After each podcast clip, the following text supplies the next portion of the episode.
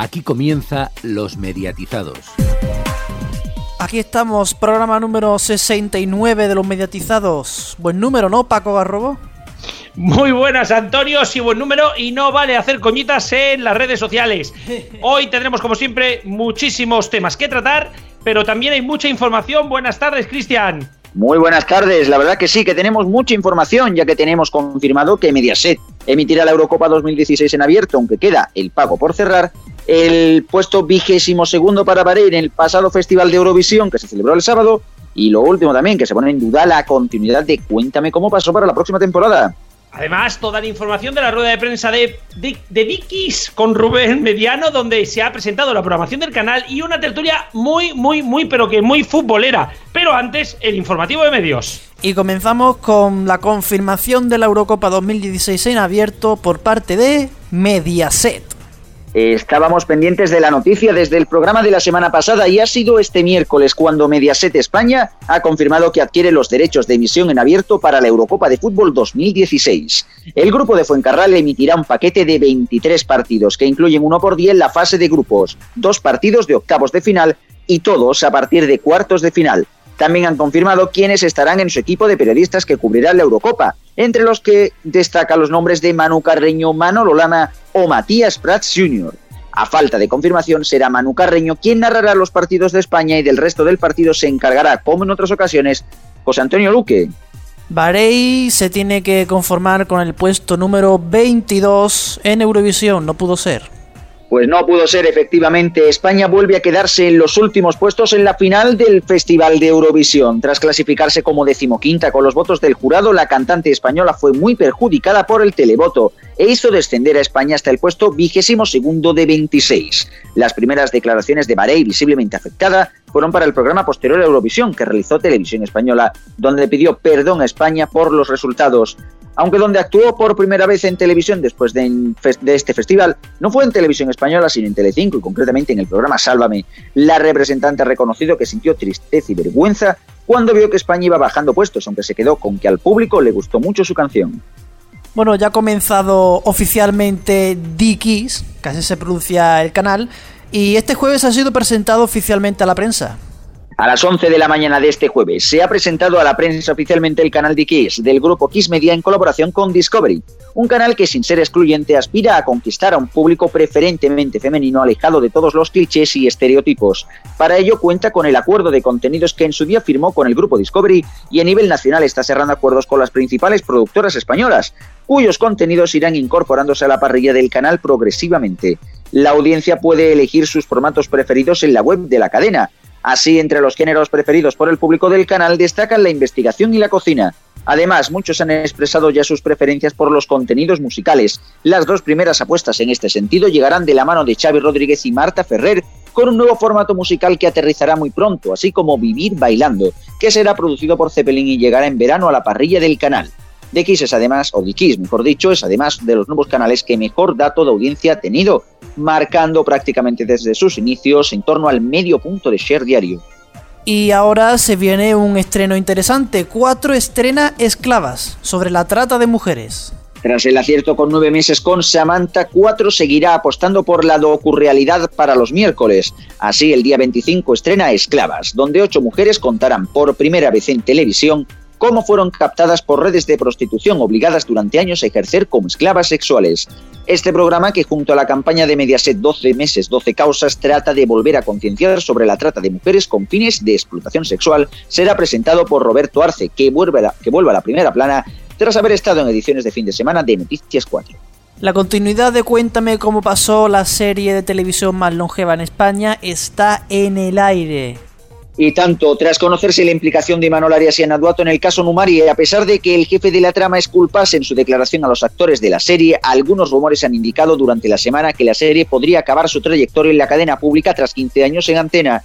Rumor que rápidamente se ha desmentido tanto desde Radio Televisión Española como por Miguel Ángel Bernadó, productor y a su vez marido de Anaduato. Aún así, la continuidad del espacio sigue en el aire al no haberse confirmado la producción de una nueva temporada, y emitirse el que podría ser su último episodio la noche del 19 de mayo. Bean Sport emitirá el tenis femenino para varios países a partir de 2017. Otro evento más que pierde Teledeporte, en este caso el torneo WTA o torneo de tenis femenino, que pasará a formar parte de la parrilla de Bing. Será a partir del próximo año cuando el canal de MediaPro emita todos los másters femeninos de tenis, siendo el primer deporte no futbolístico que emita. La WTA y Bing Sports han firmado un acuerdo global no solo para España por cinco años del 2017 a 2021, por el cual el grupo qatarí emitirá para varios países hasta 21 torneos de primer nivel, así como el eh, WTA Finals de Singapur. Con este acuerdo, Bing Sports España comienza a abrir su oferta de contenidos a otros deportes alejados, ajenos al fútbol, como hemos dicho anteriormente, al igual que sucede en los otros territorios donde tiene presencia. Además, el tenis femenino pierde mucha presencia en la televisión en abierto en España, siendo, como hemos comentado anteriormente, la gran perjudicada Teledeporte. Y nos quedan todavía algunas noticias en formato más breve. Pues sí, efectivamente, porque Televisión Española ha lanzado nueva promo con Antonio Lobato, donde dice aquello de próximamente hablaremos de velocidad, de percepción, hablaremos de tu cerebro. Mm, dato inquietante. Además, Univision adquiere los derechos de emisión del Príncipe de la serie de Telecinco para Estados Unidos. También Iberalia pasa a emitir en alta definición y se convierte en un canal de pago a la carta que costará 7 euros al mes en Movistar Plus. Ispasat y la plataforma Meo emitirán la final de la Champions y la Eurocopa en 4K, eso sí, para Portugal. AMC o AMC estrena en exclusiva para España su producción Happy Leonard del próximo 23 de mayo a las 11 de la noche, después de Fear the Walking Dead. Y por último, el número de clientes de Vodafone One, la oferta combinada de la operadora inglesa creada en abril de 2015, crece en 326.000 abonados hasta el millón y medio de clientes. Y ahora vamos con las audiencias y los comentarios en Twitter, vuestros comentarios en Twitter. Primero vamos con las audiencias del viernes, donde Sálvame Deluxe vuelve a ganar una semana más con un 17,4, ojo que va en bajada, seguido del cine de Antena 3 y de la 1 con un 14,5 y 11,5 respectivamente. El sábado, sin embargo, Eurovisión arrasó y esto hizo por cierto, comenzar la semana grande de la 1, el fin de semana grande de la 1, con 10 puntos menos, eso sí, que en 2015 le siguió Avatar en Telecinco con un 10,6 y la sexta noche, que ni se ha inmutado, ya ha logrado su 10% habitual. Antena 3 con el código Da Vinci se quedó con un 6,1. Y tenemos el primer comentario de Twitter porque Ivanin nos dijo el, que, que, creemos que es el comentario más destacado de Eurovisión de los que nos hicisteis. Dijo que le pareció vergonzoso que a Ucrania se le dejara cantar un tema con contenido político, que al presidente de aquel país se le permite todo, y que Australia fue el mejor tema de largo. Ah, yo también creo lo de Australia. Es más, les voté. Además, os hicimos dos preguntas sobre Eurovisión. La primera es si ibais a ver Eurovisión. Un 49% dijo que no, el otro 51% sí. Así que más gente que nos lee vio Eurovisión de la que lo vio por la televisión. Un 40% dijo que sí que entero, un 6% que solo las votaciones y un 5% además de las votaciones dijo que intentaría ver España. Además os preguntamos cómo ibais a ver el festival y casi la mitad de nuestros lectores dijo que con la familia de manera tradicional, un 19% dijo que solo en casa, sufriendo con Baré, o un 19% criticando con los amigos y un 17% en el bar y ahogando penas. El domingo un 23,7% para el Gran Premio de España de la Fórmula 1 en la 1 casi 2,5 millones de espectadores. También fue lo más visto del día en pago, a pesar de ir en abierto y sin publicidad. Movistar Fórmula 1 marcó un 1,9% y, y 195.000 espectadores en el prime time se llevó la noche la película de la semana de la 1 con un 15,6% seguido del peliculón de Antena 3 con un 12,9%, Salvados con un 12,3% y Supervivientes el debate que si bien ganó Encher con un 18,4% se quedó con 2 millones de espectadores por debajo de las dos películas y el programa de la sexta. Destacar también del domingo el partido Betty Getafe que pasó a Teledeporte, se emitió a las 7 y media de la tarde, era un partido que decidía la parte baja de la liga en primera división y marcó uno de los mejores datos del, de la liga en abierto de toda la temporada, a pesar de ir en teledeporte. Casi un millón de espectadores y un 8,5 y medio de audiencia. Bastante más que la mayoría de partidos que han ido los sábados a las 10 en la 1. El lunes volvemos con la guerra, con la guerra televisiva, y es que Mi casa es la tuya con Esperanza Aguirre baja casi 700.000 espectadores y 3,5 puntos, quedándose en el 19%. La embajada también baja, pero poquito, un 0,7 y se queda en un 16,2. Y el Ministerio del Tiempo por fin sube, sube un punto hasta el 11,1%. Y recordar el lunes es el final de temporada. Y aparte, Albert Miret nos comentó, nos lo dijo el martes, dijo que anoche, lo decía por el lunes, que vio CITES en TV3 y dijo, decía que el capítulo de la serie prometerá, el capítulo siguiente. El martes, la que se avecina logró ganar eh, la noche con un 21,8%, pero ojo que sigue bajando, allá abajo sube hasta un 17,6%. El caso y el cine de 4 empatan con un 9,8 y 9,6 respectivamente, y Pekín Express marca mínimo con una leve bajada, eso sí, y se queda en un 6,9. El miércoles, por su parte, Masterchef sigue liderando con un 18,8, seguido de Vis a Vis con un 13,8 y de un 13,13 de Cine 5 estrellas. El final de nueve meses con Samantha logró un grandísimo 12,1% en 4. Y esa noche, como nos comentáis todos los días, eh, ¿qué veis en televisión? Juan Ignacio nos dijo que estaba viendo la final de la Europa League, donde ganó en Sevilla, y que si no había prórroga, que al final no lo hubo, se iba a pasar a Masterchef. Deciros que no hay datos de espectadores de la final de Europa League porque se emitió exclusivamente en pago en Bain que ha decidido no contactar de momento las audiencias. Por lo tanto, no tenemos datos y ni los vamos a tener porque no se han contabilizado. Y por último, antes de cerrar, os preguntamos que qué os gustaría que volviera a la televisión. El 45% de vosotros nos dijo que el Grand Prix, un 33%, el 1, 2, 3, el 16%, el tiempo es oro y un 6% atrapa un millón.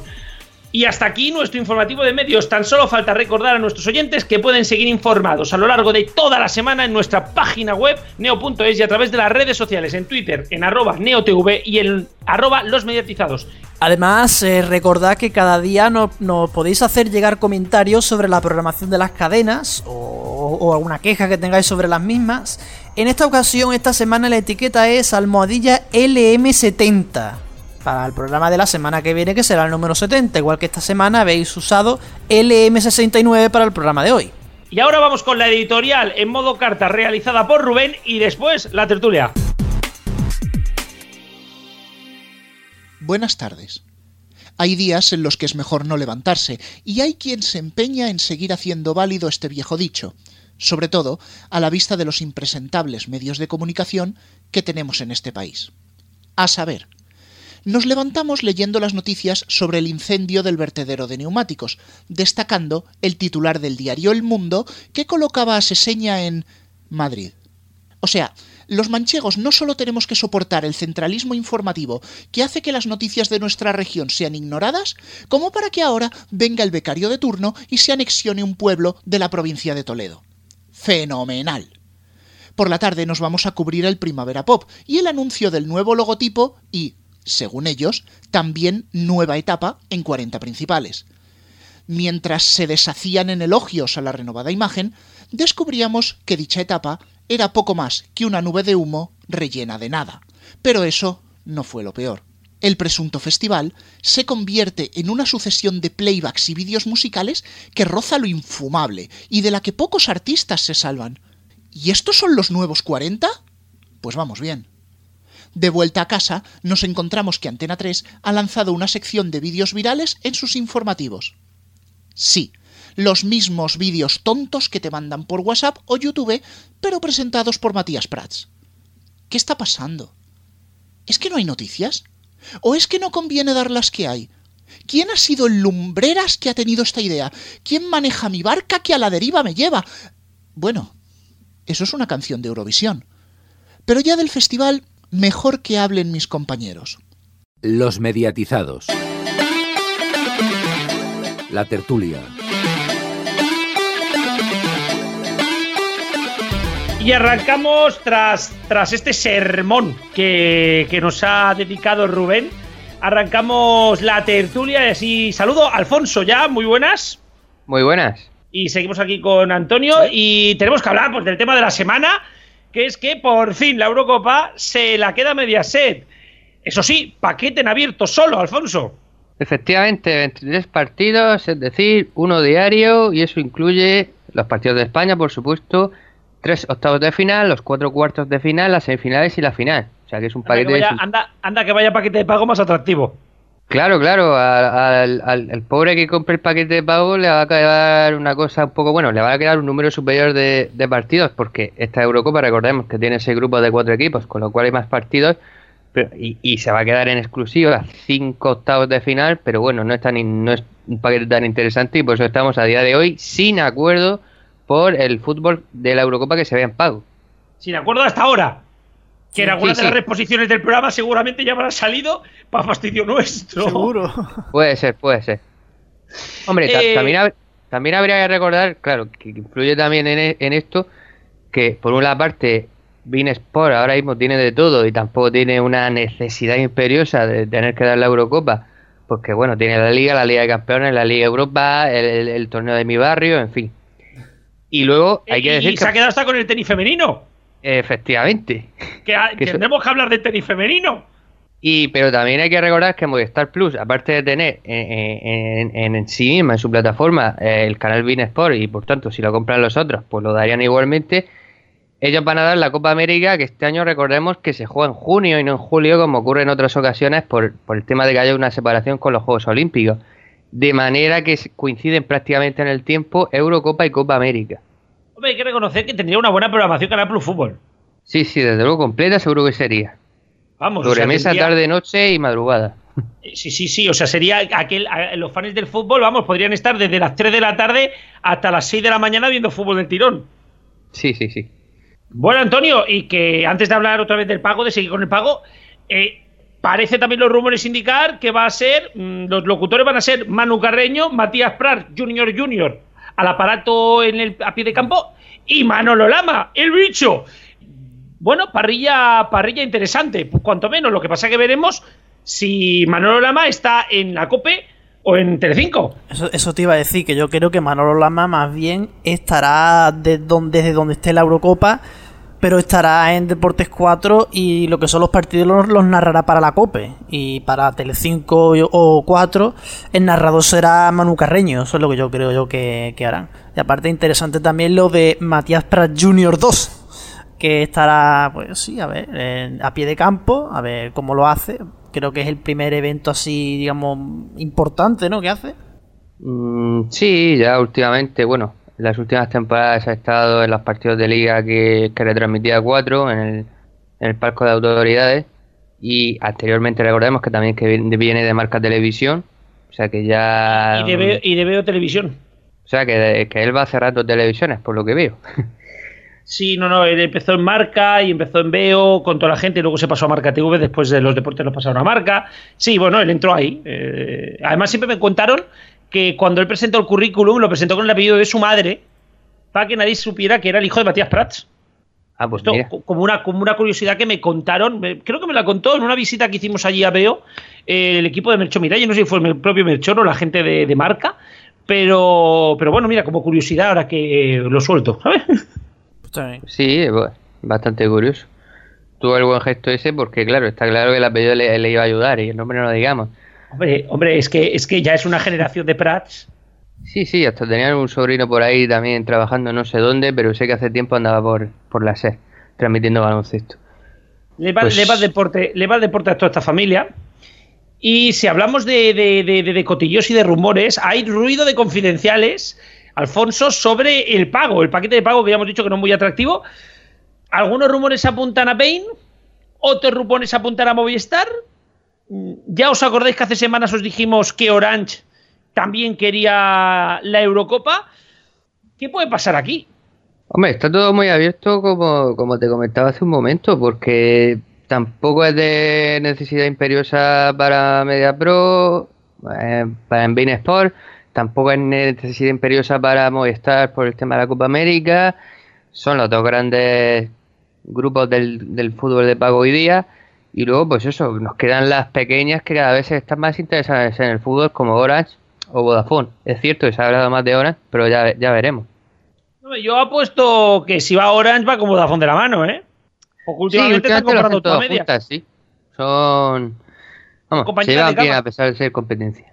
Sí, sí, sí. Yo me imagino que por allí debe de haber algún, algún tipo de, de, de- de relación, pero bueno, veremos. Veremos porque para Bain también sería muy interesante reforzar esta posición, ver lo que pasa con el tenis, como ya hemos dicho.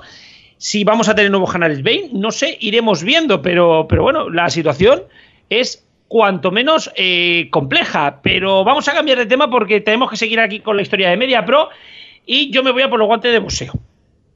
Bueno, ve cogiendo sí los guantes de boxeo porque vamos a tener un cara a cara. Voy a presentar el tema y es que eh, al director de la web ADSL Zone eh, le ha denunciado MediaPro por hablar mal de Total Channel, cosa que hemos hecho incluso aquí desde, desde este programa, hasta parodias en Twitter, etcétera. Bueno, pues a esta página le pide al director 100.000 euros por daños y perjuicios, por decir que funcionaba mal, cuando las caídas que hubo con la Champions, etcétera, le pide 100.000 euros. A cambio, el de ADSL Zone le ofrecía un euro, no ha habido acuerdo, no ha habido acuerdo, van a juicio. Así que, eh, cara a cara, ¿quién va con ADSL Zone y quién va con Total Channel? Pues Creo que con ADSL va Alfonso. Efectivamente. Pues eso, yo me repasaba el otro día los, las noticias que había publicado de Selezone sobre, sobre este tema y vamos a ver lo que decía esa página web, no es ni más ni menos creo que pasó, es decir, eh, sobre todo en las primeras jornadas de la Liga de Campeones, que, que los partidos por Total Channel pues es que no se veían, se entrecortaba, no funcionaban, eh, te dejaban un rato sin emisión, si tenías suerte veías algo, en fin, un pequeño, un pequeño gran desastre. Y todo el mundo lo criticó y ADSL Zone también lo hizo, pero no lo hizo de una manera exagerada. Tampoco es que se dedicase ni mucho menos a insultar a MediaPro o a Total Channel, sino que dijo lo. ¿Eh? No, lo que bueno, bueno. Hombre, hombre. Hombre, si quieres le, felicitamos aquí a Raúl ese ombligo por, por el, el, magnífico. No, que digo que en Total. O sea, digo que en, en, ADSL hubieron insultos. Y sin insultos, informaciones no contrastadas porque se dieron datos que no eran del todo reales. O esto por lo menos por lo que se denuncia. Si Adeselson tiene la, la conciencia tan tranquila, pues oye, al juicio, ¿no? Hombre, sí, sí, si ellos tienen la, conciencia muy tranquila, como que, que, el tal Javier Sanz, este fundador de ADSL les ofrecía un euro. Pero es que además, es que no solamente en esto, es que como ya hablamos en su momento, mm, la actitud de Media Pro en este tema fue muy prepotente, porque en vez de reconocer desde el principio, señores, la cosa no ha salido bien, vamos a intentar hacerlo mejor en la siguiente jornada, en la siguiente jornada de la Liga de Campeones, lo que hicieron fue mm, minimizar el problema y decir que la gente se conectara antes, incluso una hora antes, lo cual es bastante ridículo. Pero bueno, ya sabemos que no es un grupo humilde, aunque bueno, en el mundo de la comunicación ya sabemos que gente humilde hay poca. Bueno, en ridículo, ridículo no es porque yo me conozco de gente que se pasa dos horas para piratear un partido de fútbol. Hombre, sí, sí, pero precisamente la gracia del Total Channel es que no tengas que piratear el fútbol, es que el Total Channel lo pagas para ver el fútbol. Sí, que sí, que el Total Channel no funcionó de maravilla. Pero en lo que estamos valorando es, ¿ADSL Zone hizo periodismo o hizo guerrilla? no es la primera vez que ADSL hace informaciones contra MediaPro, no por, no por tener informaciones, sino por, por, cosas que yo no logro alcanzar a entender. Aún, me acuerdo yo cuando, cuando se hizo la presentación de. Aún recuerdo cuando, cuando Prisa a través de ADSL fue a reventar la noticia de que MediaPro se quedaba, no me acuerdo con qué derechos, que por cierto dimos aquí la exclusiva, creo que la Champions, intentaron vender, que se habían hecho con ellos de no sé qué manera y tal. Bueno, pues al final llega un momento en el cual a la gente se le hinchan los innombrables y lo que han hecho ha sido cogerlo por el lado, por el flanco más débil. Como han dicho cifras, las cuales no han sido contrastadas, ojo, cuidado que les pueden meter un puro que yo no sé, estoy buscando las famosas cifras, que yo no digo que no la, eh, no la hayan hecho, pero las noticias que yo leo de ADSL Zone de septiembre, yo tampoco veo e, esas cifras que estás comentando, que puede ser que las nombraba en alguna noticia, pero yo, por ejemplo, leo en... Las redes también. En las redes puede Ahí también se le denuncia por las redes, ¿eh? También se le denuncia por Twitter. Y últimamente está muy de moda denunciar a la gente por escribir tweets. Sí. Y llevarse a la cárcel a la gente también. Sí, pero bueno, ese es otro tema. No me... Mira que te gusta a ti la guerra también. Pero en fin, no nos pongamos nerviosos. Ni que, ni que hubieras sacado una bandera que no debes de haber. En fin. Eh, la noticia del 15 de septiembre, por ejemplo, dice como expresión así más ofensiva, como se suele decir popularmente, la primera en la frente. Esto es lo que han debido pensar los clientes de Donald Channel que han ofrecido en la plataforma, que han accedido, perdón, a la plataforma para, para ver Bean Sport. O en la de 30 de septiembre, que se dice que, que, bueno, que Total Channel va a pasar una reválida, a ver si en la segunda jornada pues el servicio va, va a funcionar y que eso que los usuarios sufren problemas para ver los partidos como ralentizaciones o parones. En fin, que tampoco... Se hablaba, se, hablaba, en muchas noticias de todos los usuarios con problemas. No se habló en ningún momento. O sea, cuando digo de, lo de las cifras, es que em, ni siquiera dieron la opción a duda de que no le afectara a todos los usuarios. Hombre, si se no se utilizaba esa expresión de mm, una gran parte de los usuarios por ejemplo, que eh, una gran parte de los usuarios vendría a ser para todos como lo del presuntamente para es un ladrón. Hombre, mm, sí, hombre, eso, eso estaría fuera de lugar. Hay que ver exactamente, claro, las, expresiones que hayan utilizado. Ahí te doy la razón. Es que, es que es eso. Yo creo que sin entrar a defender, porque Total Channel funcionó como funcionó, ¿eh? O sea, y fue un desastre. Por lo menos la, hasta que YouTube entró en el derecho de los, en los derechos de la Champions eh, funcionó mal. Pero creo que Total Channel, eh, creo que en este caso, perdón, eh, ADSL Son, está pagando determinados gestos que ha hecho contra Media Pro y que quizá no es la mejor manera de hacerlo. Pero todos sabemos cómo funciona el tema. Cuando al final tú te metes con alguien porque te lo piden tal web, porque, o sea, porque te lo pide tal medio, porque de esta manera te doy dos exclusivas, te arriesgas a que te pasen estas cosas. Sí, pero esa historia también se le puede dar la vuelta y se puede decir, cuando tú te metes con un grupo poderoso da la sensación de que no lo puedes criticar porque van a ir a por ti. Eso se hace, perdona. Hombre, sí, nosotros sí, No, nosotros no hemos podido ir a ruedas de prensa de Telecinco, ¿eh? Sí, sí, sí, no te digo que no se haga y que no lo hagan otros grupos, sea Telecinco, Ahora sea bien, sea. la diferencia hubiera sido de que nosotros hubiéramos atacado a Telecinco porque nos lo hubiera reclamado otro grupo. Hombre, sí, sí, sí, sí, sí. Bueno, en verdad, en verdad la cosa iba que como no le jugábamos la bola a los de Telecinco, nos acusaban de tratarlos mal. Pero bueno, ese era otro tema. estoy acordando que yo estoy haciendo ahora de abuelo cebolleta de frecuencia digital, ¿eh? O sea, también. Sí, sí, tiempos aquellos. tiempos, aquellos. Sí. Pero bueno, yo lo que pues creo, que, que, esto acabará decidiendo los tribunales y yo creo que al final va a acabar habiendo multa. Yo estoy convencido que al final algo va a haber. Porque MediaPro, todos lo sabemos, no se suele meter en juicios si no sabe que tiene la de ganar. Hombre, sí, tienen una habilidad esa empresa para conocer el último rincón de cada ley que, es digno de admirar desde el punto de vista legal. Yo, yo si fuera de Selesón estaría cagaico. Y si fuera el que pone la pasta más. Es que, ¿qué quieres que te diga? Yo, de todas maneras, yo sigo repasando las noticias sin entrar en lo que hayan dicho en redes sociales, porque eso sí que no lo estoy repasando. Pero noticias en septiembre, octubre y noviembre en la, misma, en la misma línea. Es decir, el servicio es un desastre que vale que sí vienen a decir eso y reproducen tweets de gente que se queja. Pero mm, yo no veo nada más allá. En fin, ya veremos lo que ocurre, pero no acabo de ver eso tan ofensivo, desde luego, para que la gente de MediaPro pida 100.000 euros. No, yo no, creo, yo no creo que les darán 100.000, pero MediaPro siempre es de pedir mucho y luego conseguir lo que quiere conseguir, ¿eh? También lo digo, ¿eh?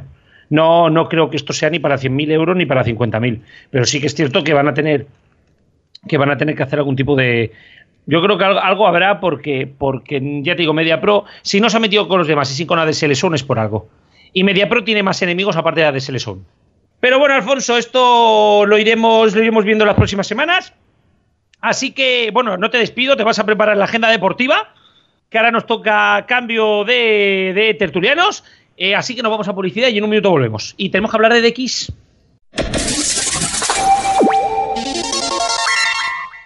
Los mediatizados. La tertulia. Y tras la publicidad, lo prometido es deuda, hoy se ha presentado Dikis, que nos han pedido que se diga Dikis, no Dikis, Antonio, ¿eh? Dikis. Di, di, di. Sí, sí. Eh, y bueno, eh, hoy hemos tenido un enviado especial a esta presentación que es Rubén, al cual saludamos ya, que antes lo hemos tenido en modo carta, ya lo tenemos en directo. Rubén, buenas tardes. Muy buenas tardes, di todo corazón. Exacto, di todo, di todo corazón. Eh, Rubén, cuéntanos un poquitín cómo ha ido la presentación y sobre todo, cuéntanos qué contenidos va a tener Discovery. ¿Va, va, va a tener programas de producción propia? Bueno, eh, primeramente lo que se ha presentado es sobre todo lo que viene de la factoría Discovery. No en vano son sus principales proveedores de contenidos, por no decir casi que los únicos. Aunque en la rueda de prensa se ha insistido que ellos están abiertos a trabajar con todas las productoras.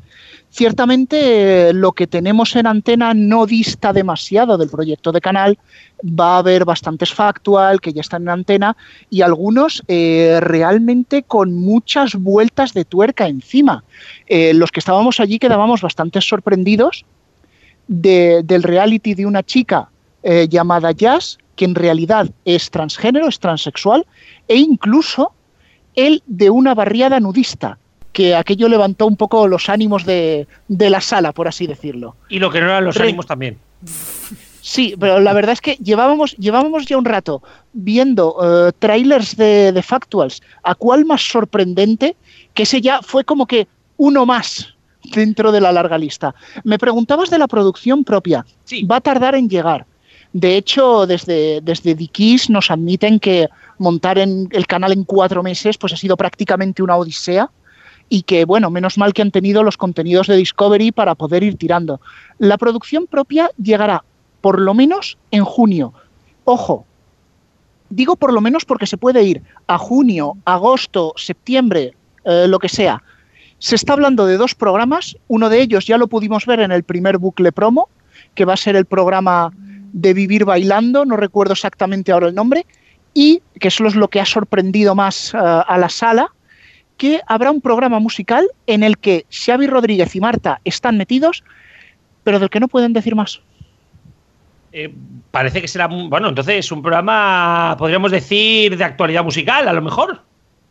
Bueno, no se ha, no se ha hablado realmente tal que así de actualidad musical. Se ha dicho que bueno, que la marca Kiss es poderosa, es potente, es música del recuerdo, porque es lo que es Kiss de sus inicios.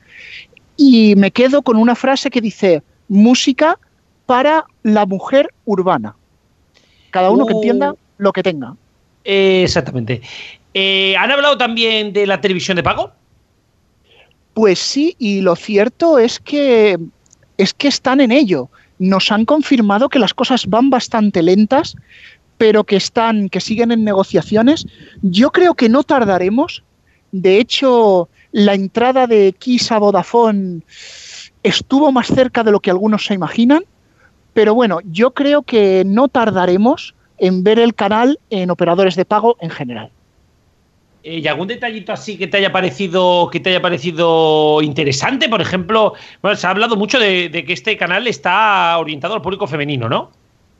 Sí, y es que precisamente hay una, hay una de las afirmaciones que llegaban desde, desde la dirección del canal que no compartíamos del todo, y es que dicen que el público femenino es entre 25 y 45 años, que es su target, estaba desatendido. Y es que literalmente han dicho la frase, los chicos tenéis mucho más donde elegir. Hola. Realmente eh, no, no, no, acabo de estar de acuerdo, ¿eh? Hombre, depende, depende, depende qué hombres también. Depende, a ver, es que yo creo que en el fondo, aunque hagas un canal para hombres, aunque hagas un canal para mujeres, si a alguien le interesa el tema, lo va a acabar viendo. A lo mejor puedo aceptar, y esto lo decía el propio Xavi, que a lo mejor el programa de bodas o el programa de la madre de ocho hijos a los hombres les calen menos. Pero a lo mejor, yo que sé, un programa de cocina para un hombre que sea aficionado a las tartas, pues puede calar. Pues sí, pero, pero Antonio, como bien, como bien ha dicho Rubén, por mucho que sea un canal femenino, hay contenidos también para hombres. Y que yo que sí. sé, yo por lo menos veo algunos, no sé tú.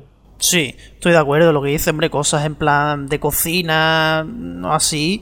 Eso tan abierto a todos los públicos porque cocina, hay aficionados a la cocina para todos, hombres y mujeres, no Hombre, si, no, no, si no el canal cocina, si no el canal cocina no funcionaría también. Pero claro. que ahí es nada, lleva ya casi 20 años el canal cocina, ¿eh? Sí, sí, algún día tendremos que hablar de Canal Cocina. Vamos a tener que hacer. Yo, yo creo que tendremos que, que, hacer un especial del Canal Cocina porque lo de este canal es, es bueno. Pero bueno, no nos desviamos de, del tema. Eh, también muy sorprendente, Antonio, el tema de, de, de, dos programas, de dos programas, ¿no? Yo, ¿No crees que eh, empieza con más producción propia por lo menos que TEN. Eh, de momento sí. La va a estrenar antes la producción propia que TEN, ¿no? Tanto que dicen que en septiembre va a ser otra cosa. Ya lo veremos. Por lo, por lo menos estos, Dickies, la van a meter antes. Si no, Rubén, ¿y tú cómo valoras ya después de, de todo?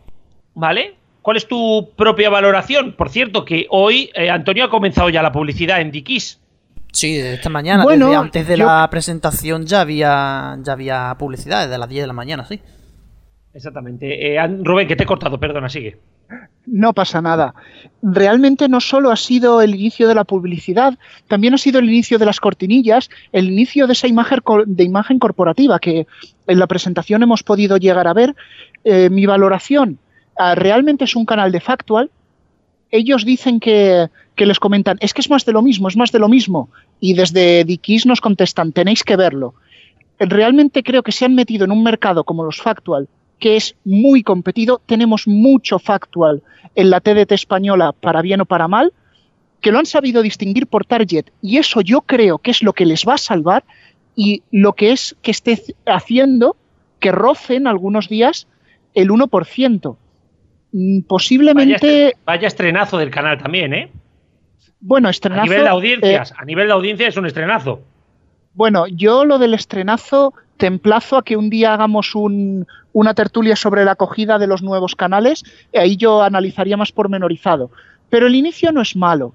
Realmente vamos a ver hacia dónde evoluciona Dickies, si se mantienen en este factual americano con poca producción propia, si se mete cada vez más, eh, si se le da una envoltura como Discovery. Eh, yo creo que es un canal que sin grandes alardes, pero puede mantenerse vivo mucho tiempo. Y antes de entrar en un tema que nos han pedido por redes, una última pregunta. ¿Se ha hablado algo de las semejanzas entre The y The Max como marca? Pues la verdad es que no, han sido mucho más preguntados por las similitudes entre canales femeninos. Hasta dos, tres y cuatro veces en el turno de preguntas se les ha, se les ha interrogado sobre los parecidos con Nova, con Divinity, eh, con otras secciones en otros canales. Mm, Yo creo que están mirando más la competencia dentro de Target que, que la complementariedad con Discovery Max, aunque esa la tienen conseguida. Sí, sí. Pero bueno, vamos a saltar ya además de tema porque, Rubén, tus, tu- tu- tus fans te reclaman. ¿eh? Sí, Los Ru- quiero, Ru- quiero desde aquí dar un saludo a Albert Miret, que seguro que me está escuchando. Los Ruben, los Ruben Livers eh, te Sí. han pedido que hables de la nueva marca y de la nueva. El nuevo lema, Eso. por decirle una De- cosa. De eso. De, de eso. eso, de eso de los 40. Eh, yo te dejo vía libre, tú dale. Y que bueno, Eh, me meto debajo de la mesa, ¿vale? Yo puedes meterte debajo de la mesa, pero no lo hagas por mí, hazlo por no mirar el logo durante más tiempo. Realmente, cuando salió el primer logo, mm, me pareció bastante malo. Luego, poco a poco, pues me he ido haciendo a él y no me parece tan feo. Pero realmente lo que, lo que me, me tira al suelo la moral no es tanto el logotipo, que al fin y al cabo, de verlo, te acostumbras, sino es el hecho de que este cambio que tanto remarcan, y de hecho en el, concierto del Primavera Pop no paraban de decir, estamos emocionados con esta nueva imagen, esta nueva etapa, pero es que realmente, y me remito a mis palabras del sermón, esta nueva etapa a día de hoy es una gran nube de humo rellena de nada.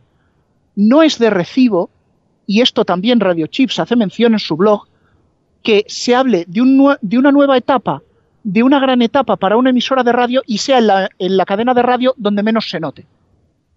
O sea, ahora mismo el cambio en 40 es coger el logo y las cortinillas de 40 TV, Plim Plus las cambio. Coger el logotipo en la web, redes sociales, Plim Plus, lo cambio y ya está. Y no hay más.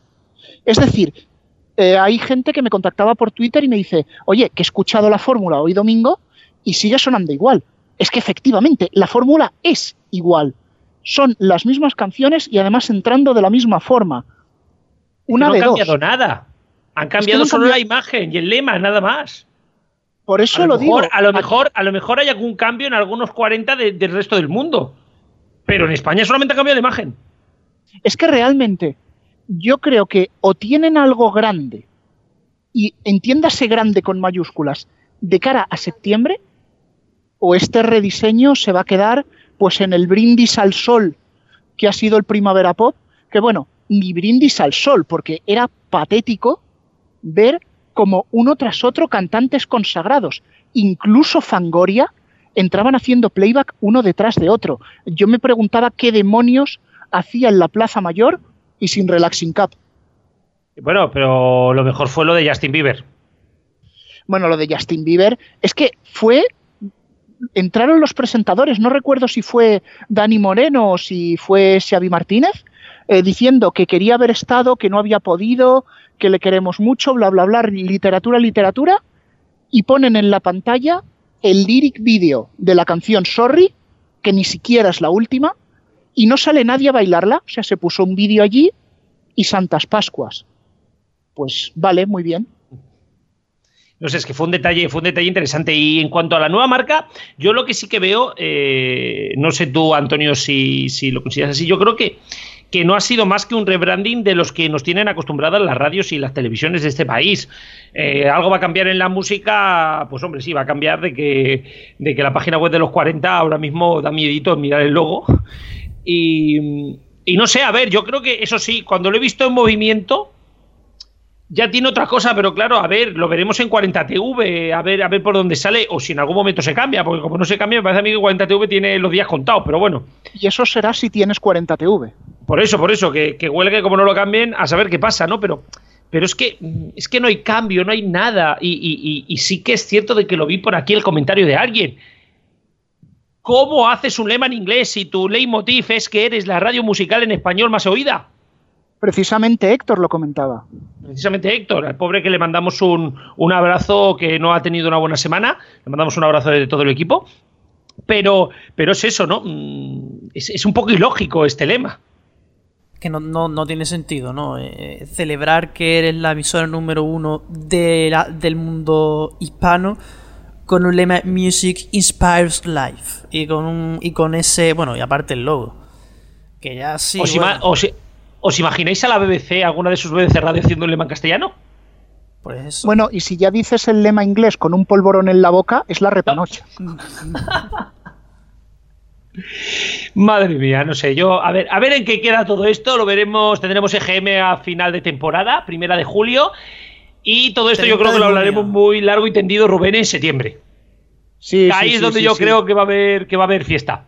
Yo voy afilando la lengua, Sí, y lo que no es la lengua también lo deo, ¿eh? el cuchillo.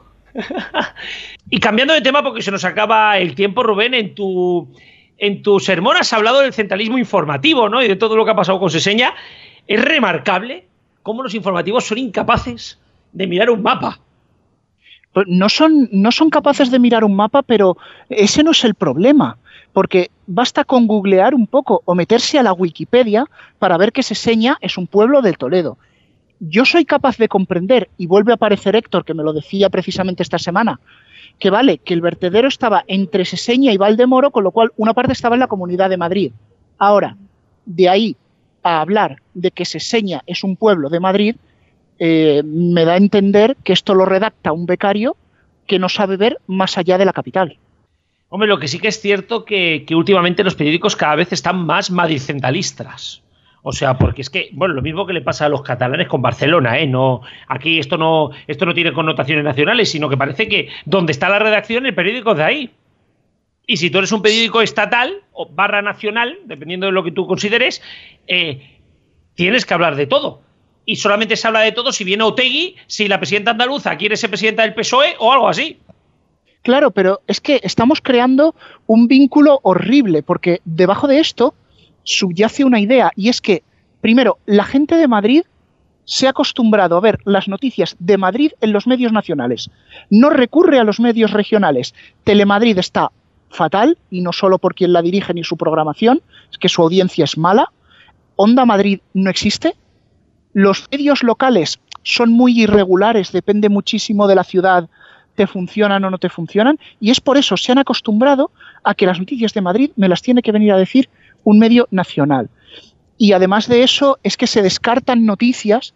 Yo no entiendo bajo qué criterio periodístico, empezando porque yo no soy periodista, pero tampoco creo que haga falta tener un título, por ejemplo, ya que hablamos de Castilla-La Mancha, comunidad a la que yo tengo el orgullo de, pertenecer, esta semana en Puerto Llano se abría un observatorio espacial innovador, pionero en Europa y uno de los primeros a nivel mundial sobre residuos espaciales. Pues bien, esa noticia solo ha salido en la edición digital del país y ha tardado una semana. Ahora, que llegase, como bien tú dices, el presidente de Cataluña, el presidente, bueno, presidente no, en este caso, eh, llegase Otegui y dijese hola, buenas tardes y adiós. Es que, es que yo ya creo que la deriva que han tomado los medios de comunicación de este país eh, es que es irreparable. O sea, tanto a nivel ideológico, más allá de la ideología de cada, de cada medio, el, es, muchas veces se le considera, ¿no? Se considera que la política está siendo una política de. Una, o sea, una política de, frente, de trinchera, de frentes. El periodismo está peor. Sí, pero es que ya en el periodismo no solo estás metiendo lo que pueda ser la política, no solo está esa trinchera, ese político al que te debes, que en el fondo es todo, sino es que ya estás metiendo eh, unos argumentos que además son económicos, o sea, buscas audiencia, tú no buscas contarle a la gente qué es lo que está pasando en realidad, tú buscas contarle lo que esa gente quiera escuchar, y si es mentira, pues qué importa. y, y es más, yo aprovecho para introducirlo, que también lo digo en el sermón, y quiero hacer una reseña antes de que se nos acabe el tiempo, que ahora Antena 3 meta una sección de vídeos de YouTube en su informativo, lo cual me parece rozar el absurdo, no entrar directamente en él. Sí, bueno, caerse por el agujero del absurdo, ¿no? Pero bueno, yo creo que al final los medios van en este, en este camino. Yo no sé si será positivo o negativo. Yo apuesto más por lo segundo, porque será más negativo, ¿no, Rubén? Pero bueno, pues esto iremos yo no viendo. Yo tampoco, pero bueno, ese, iremos viendo. Ya te tenemos que despedir, Rubén que sabemos que hoy has trabajado mucho y aún te queda mucho que trabajar. Así que... de hecho, me quedan calles de Madrid que patear, ¿eh? Así que, Rubén, muchísimas gracias, muchísimas gracias por haber estado esta mañana y nos oímos, o la semana que viene o la otra, pero nos oímos en breves. Nos oímos seguro. Y nosotros vamos con la agenda y con el sonido.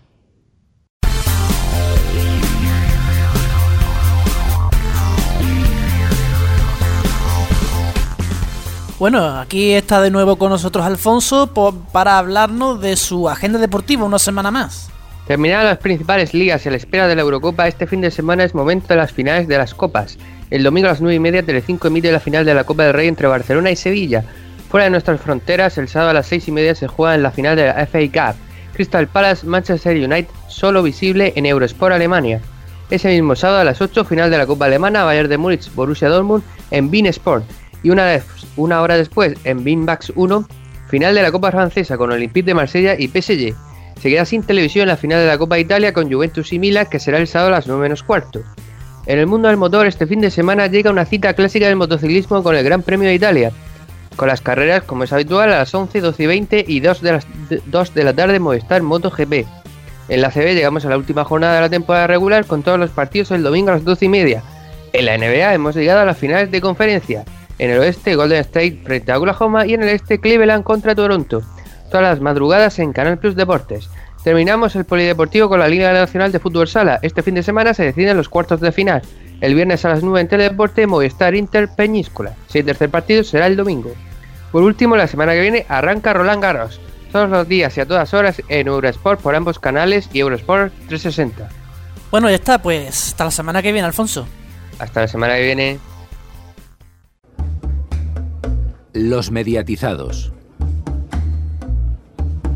El sonido histórico.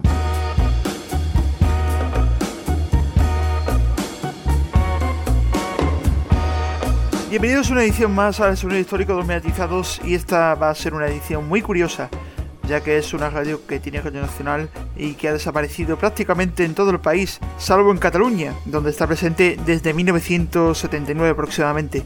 Pero ¿y en el resto? Pues en el resto tal vez esté escuchando su frecuencia original, pero emitiendo ahora Radio 1, Radio 3, Radio Clásica o Radio 5, la que surgió en el año 94.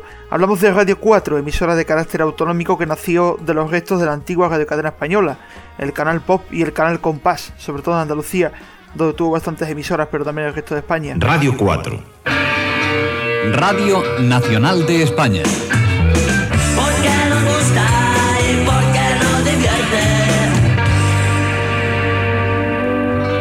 Herencia del canal Pop y Compass, la cadena fue básicamente musical, aunque también dirigida a las comunidades autónomas, teniendo un contenido más cercano al oyente que en aquel momento Radio 1, aunque luego este contenido fue derivado a Radio 5 en espacios y a Radio 1 los autonómicos, salvo como ya decimos Radio 4 de Cataluña, que sigue siendo 24 horas en catalán, aunque ahora con más luces y sombras en su periodo de historia en la radio catalana. A decir verdad, a día de hoy tenemos muy poca información sobre esta cadena. Sabemos que comenzó el 24 de julio de 1988 y el 24 de julio del año 91 se disolvió salvo en Sevilla y en Barcelona. En Sevilla estuvo activa hasta el 13 de octubre del año 92, al acabar la Expo de Sevilla, y en Barcelona, como en el resto de Cataluña, pues sigue actualmente. ¿Y por qué decimos Sevilla? Porque en el 88.3 de la FM estuvo presente Radio Expo, la cual hizo el servicio informativo musical y público para la ciudad de alrededores, también en el recinto de la Exposición Universal de Sevilla, donde comenzó emisiones en abril del año 90 y la finalizó en octubre del 92. En estos momentos sintonizan Radio Expo en el 88.3. 24 horas de música y servicios desde la isla de la Cartuja. El sonido Expo en el 88.3 FM.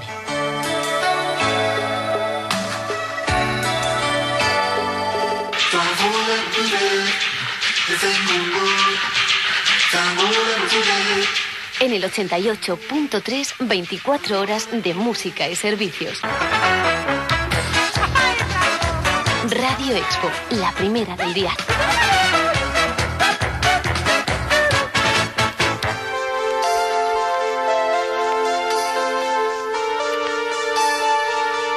Tres minutos y llegaremos a las 12 de la medianoche aquí en la sintonía de Radio Expo. Se acerca el tiempo, por lo tanto, de las despedidas. Reciban los saludos cordiales de, Lola Álvarez. Fue una radio cosmopolita donde emitían informativos en diversos idiomas, servicio público y mucha música. En otros lados, en otras ubicaciones, la emisora cerró, como decimos, en el año 91 bajo el mandato de Radio Televisión Española de Jordi García Candau y como director de Radio Nacional, pues Fernando García Delgado. Los directores de la corta etapa fueron José Antonio Bisunya Sánchez y finalmente Rosario Sacristán Delgado. Como ya dijimos, esta emisora era básicamente musical porque también tenía algo de contenido informativo. Pero de todo ello se derivó posteriormente a Radio 1 y a Radio 5, la cual unos años después sería todo noticias y más cercana al oyente. Una emisora tan misteriosa como breve en su paso por la vida radiofónica, pero que también tiene su sitio aquí, en el sonido histórico.